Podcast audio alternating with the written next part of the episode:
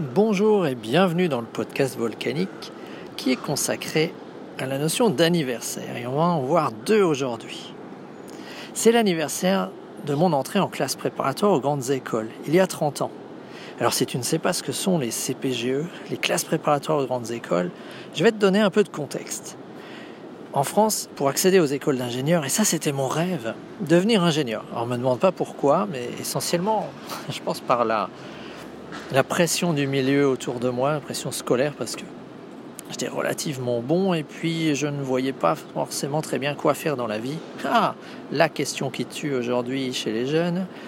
Donc tout le monde m'avait dit, bah, tu peux devenir ingénieur. Et à l'époque, ingénieur, c'était un titre qui était prestigieux. Euh, voilà, et on devient ingénieur en passant par les classes préparatoires aux grandes écoles pour réussir un concours au bout des deux années de classe préparatoire. Et je savais très bien que les classes prépa, c'était dur. Ceci dit, je n'étais pas un super élève, donc je ne pouvais pas aller en maths sup biologie, euh, en maths sup euh, classique, mais j'étais obligé de me rabattre sur maths sup biologie. Maths sup bio. Maths sup bio, pourquoi? Euh, Tout simplement parce que je m'étais mis dans l'idée de devenir géologue. géologue, c'est un métier qui me plaisait. Et les maths sup bio, c'est donc de la physique, de la chimie, de la biologie, de la géologie, de la géographie, pas mal de français aussi. Bref, c'est pas clair de savoir quel profil va réussir là-dedans. Et cette année-là, il n'était pas clair du tout quel allait être le recrutement. Ce qui fait que le lycée Henri Poincaré a eu une réaction assez normale. Il a pris beaucoup de monde. On s'est retrouvé à 68 pour 30 places. Tu vois le stress? T'arrives le premier jour, tu sais qu'il y a 30 places pour passer en deuxième année en mathématiques, biologie spéciale. Un sur deux va disparaître un sur deux va craquer. Et d'ailleurs, ça leur posait un problème. Ils n'avaient jamais eu des classes aussi grandes. D'habitude, il y avait quelques personnes qui craquaient, mais, là, il allait falloir en faire craquer la moitié. Et donc, il y a 30 ans, presque jour pour jour, j'ai découvert ce que sont les cols. Alors, l'école, c'est un entraînement à l'oral de ces concours. C'est finalement pédagogiquement quelque chose d'extrêmement intéressant. Parce que si tu veux être sûr que quelqu'un ait compris, tu lui enseignes quelque chose, mais tu ne sais pas ce qu'il a compris tu lui demandes de te réexpliquer à partir de la mémoire.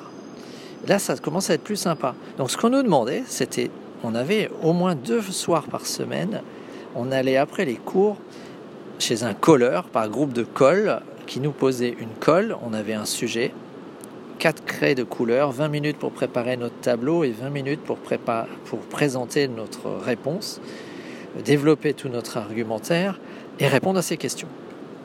Ce qui veut dire que quand tu fais ça, tu demandes à la personne, tu es sûr qu'elle a compris, mais également qu'elle a mémorisé et qu'elle est capable d'expliquer et d'enseigner.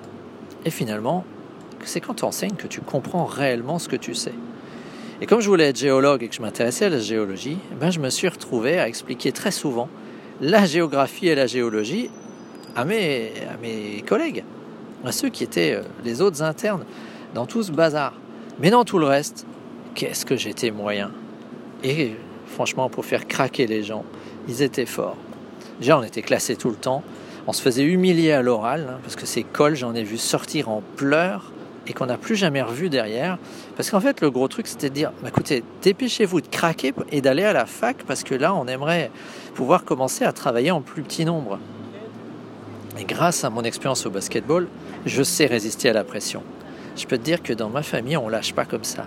S'il y a bien un truc qui me caractérise, c'est que je ne renonce jamais.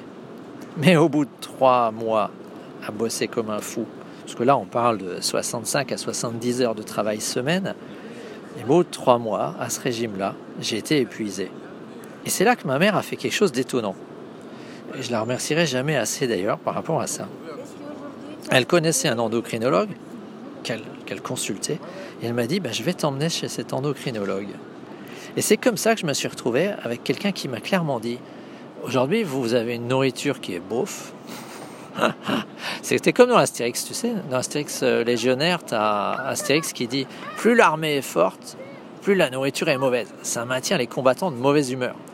Et là, il prend une cuillère, il goûte, il fait Ouh Je pensais pas que l'armée romaine était aussi forte. Ben, je peux dire qu'à Poincaré, on était très fort. C'était franchement dégueulasse. On mangeait très très mal. Et ce endocrinologue me dit, vous menez la machine à 150% avec un carburant pourri. Donc forcément, ça ne peut pas aller. Et c'est comme ça que je me suis retrouvé à consommer des compléments alimentaires, des plantes et d'autres substances. Et que je fête mes 30 ans d'expérience en matière de compléments alimentaires. Parce que honnêtement, je ne m'en serais pas sorti sans compléments alimentaires durant ces deux années d'enfer. Deux années presque de tôle à travailler jour et nuit dans 9 mètres carrés, à être humilié le jour, à stresser euh, les week-ends, à se battre contre les autres et finalement à réussir à avoir une école d'ingénieur. Donc aujourd'hui, aujourd'hui, il reste quelques jours à ma fille pour passer un oral qui clôt ses deux premières années. Parce qu'elle passe son Erste Staatsexamen. Euh, et donc, quand elle, te, elle est étudiante en médecine en Allemagne. Quand elle te dit qu'elle peut aider des étudiants qui, ont son âge, qui sont soumis à ces classes prépa, qui sont en PACES, première année euh, commune d'études de santé en France, qui est un, cirque pareil où 90% des jeunes échouent et le système est là pour les faire craquer. Parce qu'il n'a pas la, il n'a pas la décence de dire à quelqu'un qui est très moyen en terminale, écoute, tu ne seras pas médecin, basta. Alors on lui fait croire et on va l'épuiser pendant deux ans jusqu'à ce qu'il craque et certains on les ramasse à la petite cuillère et c'est malheureusement l'expérience qu'on a vue avec certains des copains de ma fille qui sont restés en France. Donc quand ma fille te dit, ceux qui sont soumis à la pression et au stress, on peut les aider avec des compléments alimentaires, ce n'est pas une promesse en l'air.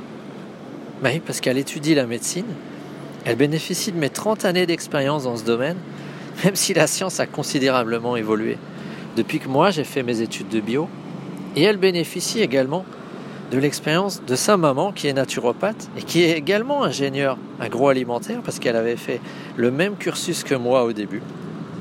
Et d'ailleurs, ça m'amène au second anniversaire. Eh bien oui, aujourd'hui, c'est l'anniversaire de Bénédicte. Donc si tu connais Bénédicte, que tu es en relation avec elle sur les réseaux sociaux et tout, ben, joyeux anniversaire Bénédicte, c'est pas aller lui souhaiter. Et là-dessus, je te souhaite une bonne journée. À bientôt.